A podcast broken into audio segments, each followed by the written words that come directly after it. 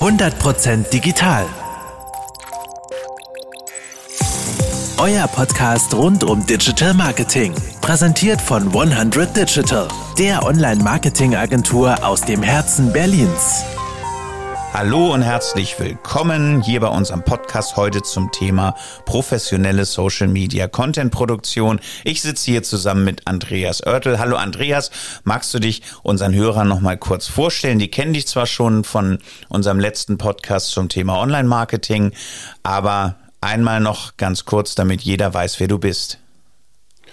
Ja, hallo, Andreas Oertel ist mein Name. Ich bin äh, PR-Berater schon seit einigen Jahren äh, für verschiedene Agenturen, für verschiedene Branchen und freue mich, äh, dass ich heute hier sein darf. Und für alle, die mich nicht kennen, ich bin Simon Boe, ich bin der Geschäftsführer von 100 Digital, professionelle Social Media Content Produktion. Das ist das, was von unseren Kunden immer nachgefragt wird. Man geht immer davon aus, schnell ein Foto gemacht, bei Insta ein Filter drüber, dann äh, das Ganze in die Story hochgeladen und schon läuft der Bär. Andreas, wie siehst du das? Ja, die Definition, die blanke Definition ist eigentlich sehr einfach. Du produzierst Inhalte für Social Media, fürs Web in Form von Videos, Texten, Bildern und immer mehr auch Audiosequenzen. Aber da ist noch ein Rattenschwanz an anderen Dingen. Ähm, eine Sache sicherlich vorweg, äh, das ist die Content-Strategie, weil ich glaube, daran hakt es bei vielen, eine, eine entsprechende Strategie erstmal zu entwickeln, äh, wo dann die Content-Produktion äh, hineinfasst. Was, was, ist denn sowas zum Beispiel? Was ist denn mein Ziel? Reichweite, Image, Kompetenz. Hm. Wovon hängt das ab, was ich an der Stelle tatsächlich erreichen möchte? Was ich von, von vielen Kunden höre, ist einfach äh, mehr Umsatz. Da ist natürlich äh, die Frage, mit welchen KPIs äh, vielleicht kannst du das Wort nochmal erklären, dazu nötig sind. Also wie kann man beispielsweise Umsatz messen? Also wenn ich als Ziel Umsatz habe, ist das natürlich per se immer erstmal schwierig, weil ich muss ja den Umsatz erstmal in irgendeiner Weise erreichen und das erreiche ich dadurch, dass ich mehr Produkte verkaufe. Also das Ziel Umsatz per se ist ja eigentlich gar kein KPI, also kein Key Performance Indikator, keine Messgröße, die wir vorher irgendwie definieren können. Natürlich kann ich jetzt sagen, ich möchte den Umsatz verdoppeln verdoppeln. Aber Umsatz per se ist ja nichts, was ich tatsächlich verkaufe, sondern ich verkaufe Produkte und die wiederum generieren Umsatz. Deswegen muss ich eigentlich etwas anderes definieren an der Stelle und das, was ich definieren muss, ist, ich möchte mehr Reichweite, ich möchte mehr, mehr Image, ich möchte mehr Kompetenz. Manchmal kommt mir das ein bisschen kopflos vor bei der Social Media Content Produktion, um mal bei diesem Thema zu bleiben. Es geht ja immer um das, um das Thema Content, weil ich eben sage, ich mache alles mit und ich mache auf allen Channeln alles. Anstatt eben zu sagen, bei Instagram möchte ich gerne wahrgenommen werden als Experte, während ich bei äh, LinkedIn als Businesspartner wahrgenommen werde und bei Facebook meine private Seite zeige. Andreas, was macht den guten Social Media Content aus? Als erstes Mal sprechen wir nochmal übers Ziel.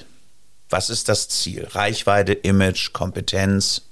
Ja, das ist die Geschichte, die bei einer ähm, Content-Strategie immer der erste Schritt ist. Also das sind Sachen, die wir mit dem Kunden gleich als erstes definieren sollten. Deswegen ist auch ein, ein, ein professionelles Kundenbriefing sehr wichtig.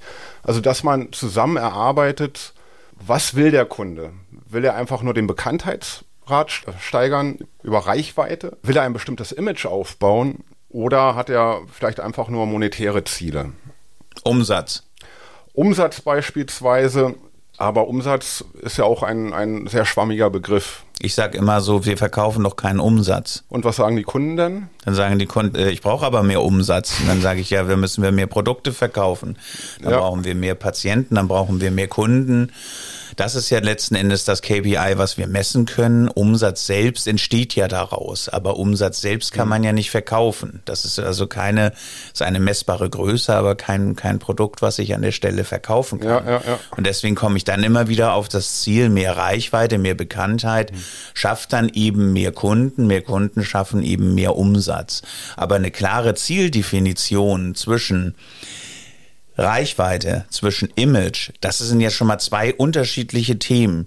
Lead-Generierung ist vielleicht auch noch ein, ein drittes Thema, wo man ähm, sagen kann. Und Ausstrahlung von Kompetenz, wo ich eben sage, ich möchte mein Image ähm, so ändern, dass ich kompetent wahrgenommen werde. Dann kriege ich mehr Kunden, mehr Patienten. Dann kommen mir Leute in mein, in mein Geschäft oder kaufen im Laden meine Produkte, weil ich diese Kompetenz ausstrahle. Oder ich sage eben, ich muss überhaupt erst mal bekannt werden, weil mich überhaupt keiner in dem, in einem bestimmten Segment wahrnimmt wahrnimmt, dann brauche ich als erstes mal Reichweite. Und diese Ziele muss ich definieren neben den Zielgruppen. Das Zielgruppenthema, finde ich, wird viel zu wenig im Bereich Social Media Content beachtet. Für wen mache ich das eigentlich? Das sehe ich ähnlich. Ich habe viele Kunden betreut, die quasi mit einem Social-Media-Kanal so einen Rundumschlag machen. Ja, das ist dann die Plattform, um potenzielle Bewerber anzusprechen, um potenzielle Kunden anzusprechen, aber auch vielleicht irgendwelche gesellschaftlichen Gruppen. Muss, müsste ich denn deines Erachtens denn ähm, als, als Unternehmen denn einen Facebook-Account haben für, fürs äh, Recruiting und einen Instagram-Account für, für die Kunden oder das glaube ich nicht, aber ich glaube, dass uns die Influencer das ja vormachen, schon, dass sie sich auf ein spezielles Thema zunächst einmal konzentrieren. Ganz klassisch die Beauty-Tipps. Und darüber bauen sie eine enorme Reichweite aus und können dann natürlich paid, also vermarktet, äh, andere Produkte auch dementsprechend bewerben. Aber im Kern ist es ja als erstes Mal, sie haben ja meistens angefangen, gar nicht um reich zu werden, sondern um ihre Schminktipps irgendwie zu verbreiten. Und das im Kern für eine Zielgruppe, die in ihrer Altersgruppe ist. Und deswegen ist das so authentisch.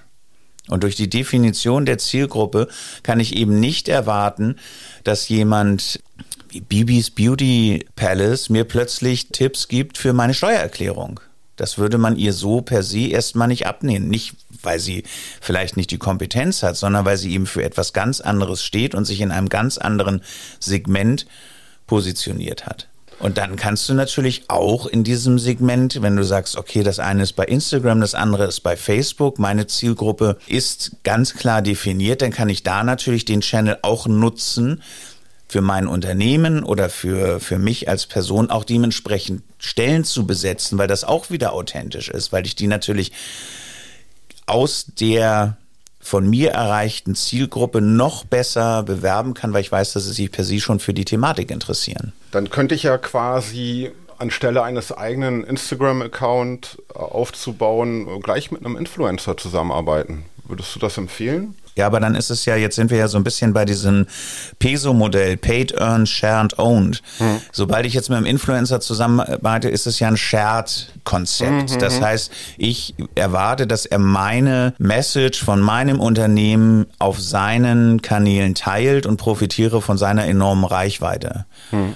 Und deswegen bin ich ja immer ein Freund davon, als erstes mal in dem gesamten Owned-Bereich, wozu ja im, im, als erstes mal die, die Website gehört, da erstmal die Hausaufgaben komplett erledigt zu haben, dann in den, in den Shared- und Earned-Bereich ähm, eben reinzugehen und Paid können wir jetzt hier an dieser Stelle vielleicht mal außen vor lassen. Können wir gerne nochmal einen eigenen Podcast dazu machen, Paid-Content im Social-Media-Bereich. Aber ansonsten will ich tatsächlich erstmal äh, in, den, in den eigenen Kanälen die Message spielen und dann ähm, gegebenenfalls natürlich auch die Reichweite mit Influencern suchen, wäre für mich aber auch eher wieder ein Paid-Modell. Also, um das nochmal ganz klar zu sagen, kein Influencer ist so äh, wohltätig gestimmt, dass er Unternehmensnachrichten umsonst bei seinen Fans verbreitet.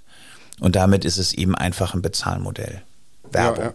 Ganz kurz zu diesem Peso-Modell, weil es mir vor Jahren geholfen hat, einfach verschiedene ja, äh, Inhalte zu strukturieren oder um zu überlegen, auf welche Kanäle ich gehe. Ja, das ähm, P, das äh, am Anfang steht, das steht für Paid. Dahinter steckt in der Regel eine Anzeigenschaltung, SEA, also ähm, und dergleichen. Das E steht für Earned und da komme ich eigentlich eher her. Da geht es um Content, den ich mir verdient habe, indem ich Journalisten davon überzeugt habe, dass sie über ein Unternehmen schreiben oder ja auch Kunden überzeugt habe, dass sie bestimmte Bewertungen schreiben. Shared, das klang ja gerade schon so ein bisschen an. Das ist vielleicht so eine Mischung aus äh, Earned und Owned. Also Earned, weil Leute meine, meine Inhalte kommentieren oder weiterleiten.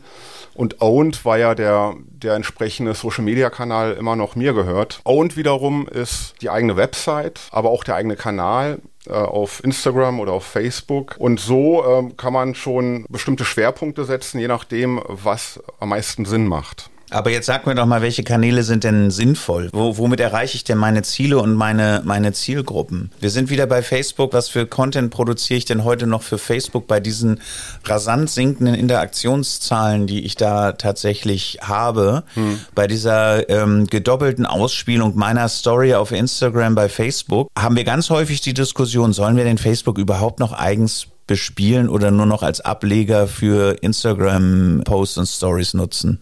Wie du ja weißt, bin ich ja klassischer PR-Berater und äh, bin eigentlich eher in diesem Earned-Bereich unterwegs. Also ich versuche ja bestimmte äh, Presseartikel äh, in den Medien zu platzieren, im Idealfall in den Online-Medien, um sie auch messbar zu machen für den Kunden. Ich bin kein großer Fan davon, Anzeigen zu schalten. Das ist einfach so, eine, so, eine, so ein Glaubensgrundsatz, den viele PR-Berater haben.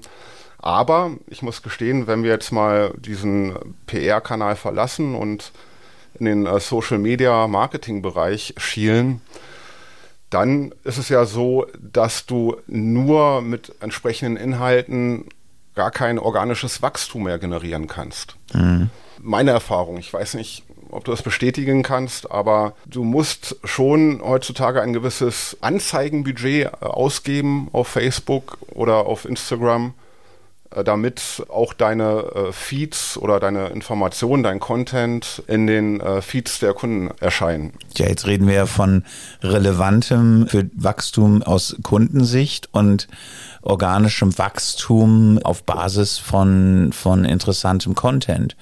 Und jetzt sind wir natürlich wieder bei dieser Frage, welche Zielgruppe, welche Kanäle mit welcher Tonalität präsentiere ich denn mein, mein Unternehmen? Funktioniert eine Personal Story besser, wenn ich für mein Unternehmen spreche? Funktioniert das besser, als wenn ich als Unternehmen dort auftrete? Hm. Und das ist ja das, was wir letzten Endes eben ganz einfach ja auch beantworten können, wenn ich als, als Person mich dort mit meinen für mich relevanten Inhalten präsentiere, brauche ich weniger Paid, als wenn ich als Unternehmen Produkte vorstelle. Das ist ja ganz klar. Mhm. Es lebt ja hier dieser, dieser persönliche Touch, der lebt und die kurze Interaktion, kürzere Interaktion bei Instagram ist, glaube ich, auch eben für die immer ja, rasant wechselnderen Zielgruppen an der Stelle auch bei Instagram ähm, schneller als, als bei Facebook. Also ich arbeite äh, sehr ungern mit äh, Stockfotos, was ja immer so ähm, die letzte Möglichkeit ist, äh, wenn du wirklich, wenn der und äh, wenn der Kunde dir gar kein Content liefert. Ich mache mal ein Beispiel, ähm, woran wir äh, vielleicht mal erörtern können, äh, was mehr Sinn macht. Ja, also die Contentproduktion dem Kunden in die Hand zu geben oder es selber zu machen oder vielleicht eine Mischung. Ich hatte mal ein ich habe mal ein Krankenhaus betreut und da gab es einen Chefarzt äh, in der Onkologie. Und äh, wir haben ihn dazu ermuntert, einfach mal selber so ein bisschen im Krankenhaus Fotos zu machen, zu filmen. Und ähm, dann ist er einfach losgezogen und hat ja, entsprechenden Content produziert, der aber letztendlich für uns nicht verwertbar war, weil sie dann zum Teil doch zu blutig waren und weil man, glaube ich, auch ein Mindestmaß äh, an, an Wissen haben muss, wie man zum Beispiel ein Smartphone hält. Ja, äh, das ist so ein, so ein großes Problem äh, oft, ähm, ja, dass Kunden dann auch nicht in der Lage sind, diesen Content richtig zu produzieren. Aber jetzt kommen wir in einen ganz interessanten Bereich. Wir kommen ja gar nicht mehr aus diesem Bereich, dass wir selber Bewegtbild-Content beispielsweise von uns früher produziert haben, außer aufwendig mit Super 8 Kameras mhm. oder Super VHS äh, Kameras, so wie ich das früher gemacht habe. Aber trotzdem war man ja nicht vor der Linse, sondern meistens dahinter und hat, hat ähm, Erlebnisse, Urlaubserlebnisse oder was auch immer produziert. Die jüngere Generation lebt ja praktisch nur von dem Schnipsel Produktionen von, für TikTok oder Instagram Stories. Das ist ja deren Leben. Die sind ja alle 24 Stunden praktisch nur dabei, ihr Leben oder ihre Geschichten in sozialen Medien zu verbreiten und sind damit natürlich schon in dieser authentischen Social Media Content Produktion und können das, wenn diese Generation im Arbeitsleben ähm, nachwachsen, natürlich dann auch viel einfacher einsetzen, weil es die Angst vor der Kamera zu stehen gar nicht mehr so gibt. Man kann Auszubildende in Social Media Gruppen ähm, moderiert zusammenpacken, die dann als äh, Content-Team für den Bereich ähm, Auszubildende werben. Das funktioniert wunderbar. Haben wir sehr gute Erfahrungen damit gemacht. Ähm, natürlich alles weit weg von Imagefilm und äh, klassischen Corporate ähm, Communication Dingen, die wir sonst so kennen, hin dahin, dass man tatsächlich diese Social Kanäle schnell und aktuell bespielt mit Formaten, die die Leute kennen, weil sie die Formate nutzen. Hm. Ich sehe da so ein äh, Generationsproblem, weil du hast Unternehmen, wo du eher, ich sag mal so, die Generation äh, 30 plus hat, hast, die jetzt nicht so mit diesen ganzen äh, Tools und, und, und Kanälen aufgewachsen ist. Und du hast dann äh, vielleicht die Praktikantin oder den Praktikanten, die äh, quasi dann äh, einfach das ähm, mit der Muttermilch aufgesaugt hat also wäre es ja vielleicht äh, ein, ein, eine gute Möglichkeit, ähm, diese Produktion einer Praktikantin in die Hand zu geben. Wenn sie das äh, kann und wenn sie das lebt, auf jeden Fall.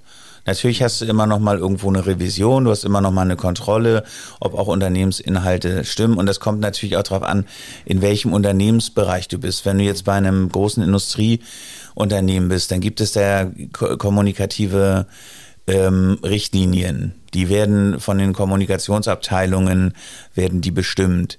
Und deswegen sage ich, einen Hub zu bilden in diesem Bereich und zu sagen, wir bilden diese Leute weiter aus, aber mit unseren ähm, Werten und mit unseren Kommunikationszielen und begleiten das Ganze macht natürlich mehr Sinn, ähm, als jetzt einfach zu sagen, ihr könnt machen, was ihr wollt. Das gibt es natürlich nirgendwo. Mhm. Und wenn wir in kleinen Strukturen ähm, sprechen, also was wünsche ich mir denn eigentlich hier in unserem Kiez in der Bergmannstraße? Dass die Leute ihre Mittagsangebote einfach äh, im Social-Media-Bereich fotografieren, filmen, die Tafel, die sie draußen stehen haben, abfilmen, damit ich nicht ähm, erst dran vorbeigehen muss. Das sind doch einfachste Dinge, die ich produzieren kann, die eigentlich kein Extraaufwand sind, wo ich nur einmal ein bisschen um die Ecke denken muss. Und es gibt ja Ansätze, es gibt ja Lokale, die das machen. Das ist für mich so der einfachste Trigger, wo ich sage, ich folge denen, weil mich wirklich interessiert, was, was die für ein Mittagsangebot heute haben. Und ähm, das ist einfach produziert und kann von jedem letzten Endes eingestellt werden. Mhm. Und du bedarfst natürlich keiner großartigen Mittagstischstrategie, um, um sowas dementsprechend zu machen. Simon, es gibt, wenn wir über Content-Produktion sprechen, verschiedene Formate. Ich komme eher so aus der Textschiene. Ich bin PR-Berater. Ähm, ich schreibe, habe teilweise auch für dich äh, SEO-gerechte Blogbeiträge geschrieben. Es gibt, äh, ich kann Bilder machen, ich kann Videos drehen und das finde ich ein ganz spannendes Thema, das Thema Audio, was meines Erachtens immer wichtiger wird, ähm, was ich aber noch nicht so ganz greifen kann. Nun wirst du teilweise so mit, äh, mit Buzzwords um dich wie äh, Audio, SEO oder ähm, was zum Beispiel Alexa in diesem Bereich machen kann. Kannst du darauf mal ein bisschen näher eingehen, äh, weil ich verstehe noch nicht, ich meine beim Text ja, Da, da sind Worte, da sind, ähm, da kann ich Keywords zählen. Audio ist ja erstmal was, was Google vielleicht nicht so ganz einfach lesen kann. Erklär mal ein bisschen Audio-SEO, was, was ist das? Ja, wir haben ja erstmal, ähm, wir haben Alexa, wir haben Siri, wir haben Google, als mal drei ganz große Player zu nennen. Neben dem haben wir dann noch diese ganze In-Car-Entertainment-Geschichte wie Mercedes, ähm, Hey Mercedes und so weiter, die auf ähnlichen ähm, Dingen basieren. Wenn ich im, im äh, Auto sitze und nach Hause fahre und dann sage ich, hey Mercedes, ich hätte gerne eine Pizza Salami. Dann sagt er, ja, alles klar, bestelle ich dir. Wo bestellt er die denn? Habe ich das vorher definiert oder sagt der Mensch, ich habe ganz kurz mal sondiert, ich habe hier drei Pizzalieferanten, der ähm, liefert am schnellsten, deswegen wähle ich das aus. Und woher hat er denn diese Information? Audio SEO bezieht sich ja zum großen Teil auch darauf, dass ich ein Produkt vorher schon so für die Suchmaschine technisch gerecht platziert habe, dass ich nachher in solchen Audioangeboten überhaupt genannt werde. Beispiel, du sagst, hey Siri, ich möchte gerne zum Italiener. Dann sagt ähm, Siri, ja, alles klar, ich habe folgende Suchergebnisse. Diese ganzen Sprachanwendungen und diese ganzen Suchergebnisse funktionieren ja analog zu Google. Und damit bist du im Bereich Audio-SEO. Wie kann ich meine Angebote und meine Produkte audio-SEO-technisch dann noch besser sichtbar machen. Wenn ich bei Amazon ein Produkt suche, dann kriege ich dieses Produkt in unterschiedlichen Ausführungen, kriege eine sichtbare Liste. Das habe ich im Audiobereich ja nicht. Im Audiobereich bin ich eher geneigt zu sagen, ähm, okay, ich nehme das Erste, was kommt, weil ich die Unterschiede so ja erstmal gar nicht rausarbeiten kann und mir ja nicht zehn Produktbeschreibungen vorgelesen werden. Hm. Und so ist es letzten Endes die Frage, wenn ich in einer Audio-Anwendung versus einer Desktop-Anwendung, Mobile-Anwendung, wo ich über Text gehe, wenn ich da mich Suchmaschinen technisch und Suchmaschine ist jetzt eben der Sprachassistent an der Stelle positionieren will, wie müssen meine Daten semantisch aufgebaut sein? Also ich habe beispielsweise, um bei dem äh, Pizza-Thema zu bleiben, ich habe äh, hier im Bergmann-Kiez, sage ich mal, äh, die Pizzeria Mario und die Pizzeria Luigi. Und wenn ich hier nach einer Pizza frage, dann erscheint Luigi, weil der einfach ein entsprechendes ähm, SEO-Marketing betrieben hat. Oder weil er überhaupt irgendwas macht. Das ist ja eigentlich das größte Problem. Wie meinst du das? Ich meine, wie wirst du überhaupt auf einer Karte gefunden? Hm. Dazu muss ja in irgendeiner Weise über, sage ich mal, bei, bei Google My Business eingetragen sein. Wie ist die Qualität deines Eintrages? Ist der Eintrag gepflegt? Hast du deine Öffnungszeiten angegeben? Loggst du dich regelmäßig ein? Das sind ja die Dinge, die einen, einen solchen Business-Eintrag als erstes mal wertvoll machen und damit der erste Schritt sind in der Optimierung dieses Contents. Ist halt eben nur die Frage, ist das noch Social Media Content? Ich weiß es nicht. Eigentlich ist es aus meiner Sicht eher Business Content, wo ich eben sage, so, ich habe ähm, gewisse Verpflichtungen, Dinge einzubauen einzuzahlen, wie, wie eine Telefonnummer, wie ein Branchenbucheintrag, wie ein Google My Business Eintrag heute. Und darüber hinaus kann ich dann eben gehen und sagen, ich, ich produziere weiteren Content auf Social Media Ebene. Noch ein letzter Aspekt zu den äh, Content-Formaten. Wie schon erwähnt, ich komme ja eher so von der schreibenden Zunft. Muss ich mir Sorgen machen, dass das irgendwann mal weggeht und dass ich doch eher jetzt mal in den Bereich Videoproduktion äh, einsteigen sollte? Ja, ich glaube, Audio ist insofern ja das beliebteste und wird jetzt auch mit, mit den ganzen Podcasts und so weiter natürlich befeuert, weil man es eben nutzen kann, während man sich bewegt. Ich kann es also nutzen beim Gehen. Ich kann natürlich auch etwas lesen beim Gehen führt dann äh, schnell zu Unfällen. Ich kann etwas lesen beim Fahren, sollte man natürlich nicht tun. Oder ich kann etwas lesen in der U-Bahn, da ist noch eine richtige Lesesituation. Aber ansonsten, ich kann überall alles hören kann es im Auto hören, ich kann es in der U-Bahn hören, ich kann es beim Joggen hören, ich kann es irgendwie auf dem Weg zum, von A nach B, kann ich es hören, dann kann ich es unterbrechen und weiterhören. Deswegen ist Audio so beliebt und deswegen sind ja Sprachnachrichten auch wieder so beliebt. Wir hatten das Thema, glaube ich, ähm, auch schon beim letzten Mal. Ich meine, WhatsApp, Sprachnachrichten ist Walkie-Talkie, also eine Technik von vor 50 Jahren, die da benutzt wird, wo man was spricht, wegschickt und dann spricht jemand wieder und, und schickt es auch weg. Hm. Und das ist, das ist eben nur einfach, weil ich es einfach unterwegs machen kann. Und das fällt uns auch so schwer in unserer Altersgeneration, dass wir Sprachnachrichten überhaupt nicht nutzen und, und, und auch als Belästigung empfinden. Aber mach dir keinen Gedanken um die schreibende Zunft. Wer schreibt, der bleibt, das gilt ja immer noch. Der Content muss ja irgendwo tatsächlich auch wieder transkribiert werden. Also jeder Podcast ähm, wird niedergeschrieben, ob das jetzt automatisch über, über KI-Module passiert, über Audio-to-Text-Module, wie Google sie auch anbietet, oder ob es eben manuell passiert. So musst du tatsächlich äh, äh, jetzt immer noch diesen Textbereich liefern, damit du eben auch dementsprechend gefunden wirst. Simon, was ich auch immer sehr spannend finde, ist, wenn man äh, bei einem bestimmten Thema über No-Gos spricht. Content-Produktion. Die No-Gos bei der Content-Produktion. Da fällt mir als erstes ein das Thema Strategie. Du hast ja schon gerade oder am Anfang erwähnt, dass viele denken, da schieße ich mal ein paar äh, Videos, ähm, äh, ein paar Fotos. Das ist ein bisschen mehr, oder? Also man braucht da schon ein Gerüst, was auch an, äh, anfänglich äh, erwähnt worden ist, dass man bestimmte Ziele setzen muss am Anfang.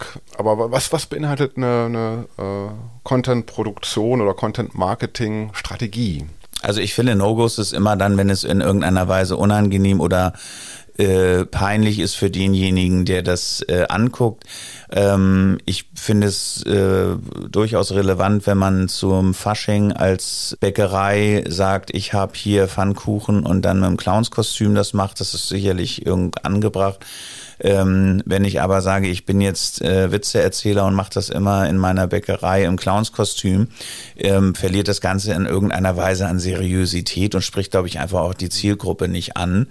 Ähm, da kann man sich sicherlich an, andere sinnvolle Bereiche suchen, die man da in der Stelle dann, über die man da an der Stelle dann dementsprechend spricht. Wenn wir im medizinischen Bereich sind, sind wir natürlich an einem Scheideweg zwischen dem Produzenten, also Ärzten, die viele Dinge, die User, die das dann später sehen, anders empfinden. Weil für die Ärzte ist es völlig normal, dass äh, bei gewissen Behandlungen ins Auge gespritzt wird. Das aber zu filmen ist abstoßend für den, für viele User. Vielleicht auch nicht für alle. Aber für die mit medizinisch nicht so bewandten ist es auf jeden Fall ein abstoßender Content, der eher dazu führt, dass ich nicht zu diesem Arzt gehe, sondern irgend zu einem anderen, weil ich, weil ich per se davon schon erstmal schockiert bin. Ja, ich habe eine ähnliche Erfahrung gemacht, ähm, dass viele potenzielle Patienten oder viele potenzielle Kunden auch einfach nur ein schönes Gefühl haben wollen. Ja, das ist gerade, wie du sagst, im medizinischen Bereich ein großes Problem weil natürlich auch Ärzte äh, durch ihren Hintergrund, durch ihre Ausbildung da vielleicht ein bisschen ja, abgehärteter sind. Aber das ist dann sicherlich auch die, die Beraterleistung, die du oder ich leisten muss. Ja, aber ich denke, dass es da, muss ich auch ganz ehrlich sagen, viele andere Wege gibt, über die Kompetenz zu kommen, ähm, Behandlungen zu erklären. Das ist ja genauso, wie ich Urlaubsreisen erkläre, wo ich eben denjenigen vertraue, die mir das Ganze ähm, naheliegen und nicht denjenigen vertraue, die jetzt das komplette Urlaubschaos mir in ihren Channels zeigen. Und das sind ja, mhm. das sind ja Dinge, wo man eben sagt, Kompetenz ausstrahlen, authentischer Content, ähm, den zu produzieren und dann ähm, darüber eben ähm, wahrgenommen zu werden. Und das ist ja eben auch das Thema professionelle Social Media Content Produktion, wo ich vielleicht eben nicht nebenbei mal eben sage, ich mache hier eine Behandlung, film die und dann kann sich das jeder mal eben angucken, sondern wo ich eben sage, Mensch, das Thema ist relevant, das äh, kann verstörende Bilder beinhalten. Ich schreibe jetzt ein Konzept für meine Zielgruppe, wie ich mich als Experte in Verbindung mit dieser Behandlung zusammen darstellen möchte, aufkläre, berate und damit eben relevanten Content schaffe und Vertrauen in meiner Zielgruppe. Wir haben ja noch äh, weitere No-Gos es kommt häufiger mal vor, dass Kunden auf mich zukommen und sagen, äh, Herr Oertel, wir machen jetzt mal hier Instagram und Facebook. Und um Kosten zu sparen, machen wir einfach auf Facebook und auf Instagram denselben Post. Funktioniert nicht ganz, oder Simon? Naja, da sind wir wieder beim Anfang. Was ist meine Zielgruppe? Wer ist meine Zielgruppe? Welche Kanäle sind sinnvoll für meine Zielgruppe? Wenn man vorher nicht festgelegt hat, ähm, äh, welche Zielgruppe äh, für welchen Kanal steht, welcher Kanal welche Thematiken eben bedienen kann, dann komme ich schnell dahin, dass man eben sagt, so, oh Mensch, ich habe das, äh, so viel habe ich gar nicht, ich mache das jetzt mal überall. Und damit verschenkst du natürlich viel Potenzial von diesen einzelnen Kanälen. Und das heißt, es sind nicht nur, nicht nur altersrelevante Fragen, die sich da stellen, sondern eben auch Schnelllebigkeit von Content. Kann ich mal eine, mehr Freiheiten zeigen, wenn ich was in der Story poste, die nur 24 Stunden online ist, als wenn ich es in einem Beitrag habe, der ähm, vielleicht mehrfach gesehen wird und dann in, im, im Content, also im, im ähm, im Kontext vielleicht dann irgendwann mal rausgerissen ist oder ähnliches. Aber das sind ja Strategien, die ich mir vorher legen muss. Also die Frage dürfte sich eigentlich gar nicht stellen. Die Frage müsste eigentlich sein, Herr Oertel, ich habe hier einen Post für Instagram gemacht und habe den wie folgt äh, umformuliert für andere Social-Media-Plattformen. Was halten Sie davon? Du scheinst deine Kunden gut erzogen zu haben. Ja. Kennst du das anders? Nein, natürlich nicht. Aha. Ein weiteres No-Go ist das Thema Keyword Shuffling. Ja, ich, wie gesagt, ich schreibe hin und wieder auch mal SEO-Blogbeiträge und merke, wie die Sprache leidet, wenn ich äh, zu viele gleiche Keywords im Text unterbringen muss. Das muss aber heute nicht mehr sein. Es ist Google schon so intelligent geworden, dass Texte äh, auch gew eine gewisse Relevanz haben durch gewisse Worte, aber auch schön klingen können. Ja, wir sind jetzt ja tatsächlich da ähm, im Hashtag-Bereich beim Social mhm. Media, mhm. wo wir eben sagen, ähm, drei bis fünf ähm, Hashtags reichen vollkommen aus. 20 Hashtags führen nicht dazu, dass man äh, plötzlich vierfach so viel Content hat. Also alles das, was wir im Bereich Keywords und Hashtags ähm, haben, sollte wohl dosiert eingesetzt werden und zur Orientierung helfen. Falsche Hashtags für falsche ähm, äh, Produkte oder für falsche ähm, Posts machen natürlich überhaupt keinen Sinn. Was nützt es mir, wenn ich den Hashtag grüne Schuhe habe und aber ein roter Mantel zu sehen ist? Die Leute sind sofort weg. Das führt zu keiner Interaktion, zu keinem relevanten Traffic und ähm, damit würde es auch den Algorithmus nicht befeuern.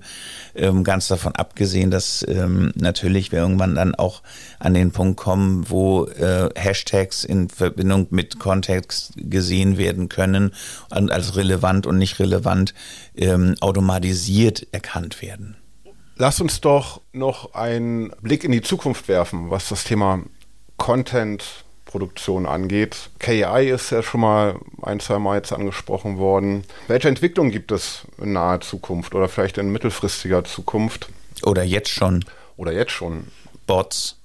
Bots. Mehr oder weniger intelligente Bots. Also mhm. das ganze Thema Interaktion durch Bots äh, beschäftigt uns natürlich vor allen Dingen bei den ganzen Kommentarfunktionalitäten bei Instagram. Künstliche Intelligenz wird uns auf jeden Fall immer weiter begleiten. Inwiefern werden automatisiert Posts abgesetzt aus einem, aus einem Content-Pool, den ich vorher mal definiert habe beispielsweise?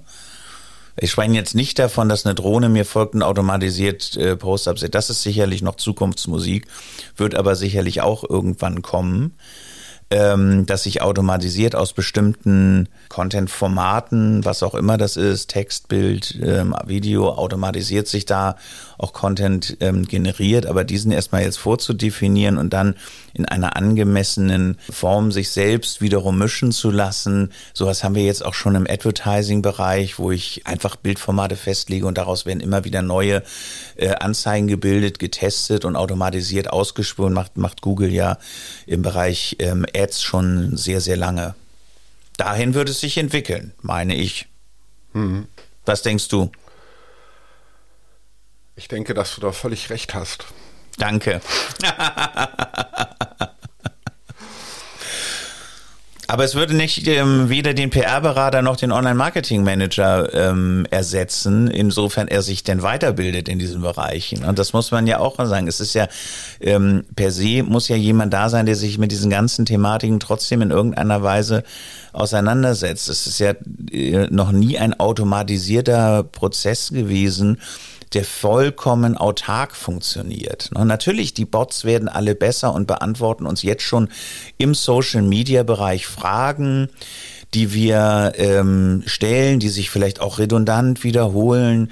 Wenn ich daran denke, wie kann ich mein Flugticket zurückgeben, dafür brauche ich keine Hotline Ja, das, das, das, kann ich, das kann ich einsprechen oder eintippen und dann kommt eine, eine Antwort mit einer Handlungsempfehlung die ja nichts anderes ist als das, was der geschulte Mitarbeiter am, am Telefon sagt. Und das kann ich genauso machen, wenn ich sage, meine Kapsel ist in der Kaffeemaschine hängen geblieben, weil das hundertfach irgendwie vorkommt. Das kann ich im, im Bereich von Wartung und Service Gedanken machen. Wie schließe ich mein Modem an und so weiter. Da habe ich ja standardisierte Fragen. Wie ähm, wechsle ich die Schneide an meiner Kettensäge? Äh, solche Dinge kann ich ja automatisiert und standardisiert abrufen. Heute schon und das wird sich immer mehr perfektionieren und dann natürlich auch in diesem im Social Media Bereich auch Content dementsprechend generieren. Für mich äh, klingt das auch danach, dass es äh, eventuell so ein gewisses Online-Marketing-Agentursterben geben wird. Also analog äh, zur jetzigen Welt. Ähm, es wird immer weniger Arbeiter geben, aber Leute, die, die Maschinen programmieren können. Ja. ja, das weiß ich nicht. Ich glaube, es wird sich alles viel mehr spezialisieren. Also, dass wir, das sehen wir jetzt schon, dass ähm, alles das, was, was wir jetzt an großen Agenturen hatten, sich ja schon immer weiter spezialisiert. Die ganzen Riesen, ähm, die wirklich alles bieten, ähm, von, von PR über äh, Mediaplanung, über Online, Print, Filmproduktion, ähm, Corporate Identity, Corporate Publishing, ähm, das wird ja immer weniger und es wird sich immer mehr spezialisieren. Wir sehen das ja auch schon in den, in den Kunden ähm, in den Pitch-Prozessen, wo ganz gezielt ähm, nach Leistung gefragt wird und ähm, äh, Generalisten weniger gesucht werden. Was jetzt das Thema hier an der Stelle ein bisschen sprengt, aber als Zukunftsausblick auch Relevanz hat. So, Andreas, was machen wir denn jetzt, wenn wir diesen Social Media Content hier produziert haben, wenn wir unseren Podcast produziert haben? Wo wird er dann überall veröffentlicht? Also erstmal werde ich ja einfach nur nach Hause gehen, aber für euch beginnt dann bestimmt erst die Arbeit. Dein Punkt ist, glaube ich, die Content-Distribution, weil was ich als weitaus äh, schwieriger empfinde, ist, wie verbreite ich es? Ja, auf welchen Kanälen verbreite ich äh, meine Inhalte? Da können wir hier festhalten, nach iTunes kommt gleich Spotify. Wir verbreiten das Ganze ja eben über einen, einen, einen Content Hub über Podigy, aber eben in die einzelnen Kanäle. Und da kristallisieren sich ganz klar ähm, die Big Player als die äh, heraus, wo wir die meisten Abrufe haben. Gepusht dann das Ganze noch über Insta, läuft das dann ganz gut. Abschlusswort. Lieber Andreas, vielen Dank, dass wir hier wieder eine Folge zusammen aufgenommen haben. Wir werden uns wiedersehen noch in diesem Jahr und ich hoffe auch im nächsten und äh, sage dir herzlichen Dank fürs Kommen. Simon, ich danke für die Einladung. Ich habe viel gelernt und konnte hoffentlich auch äh, einiges äh, zu dem Thema beitragen. Dankeschön. Das war 100% digital. Euer Podcast rund um Digital Marketing. Ihr habt weitere Fragen oder sucht Unterstützung bei eurem digitalen Marketing? Dann besucht uns auf 100.digital.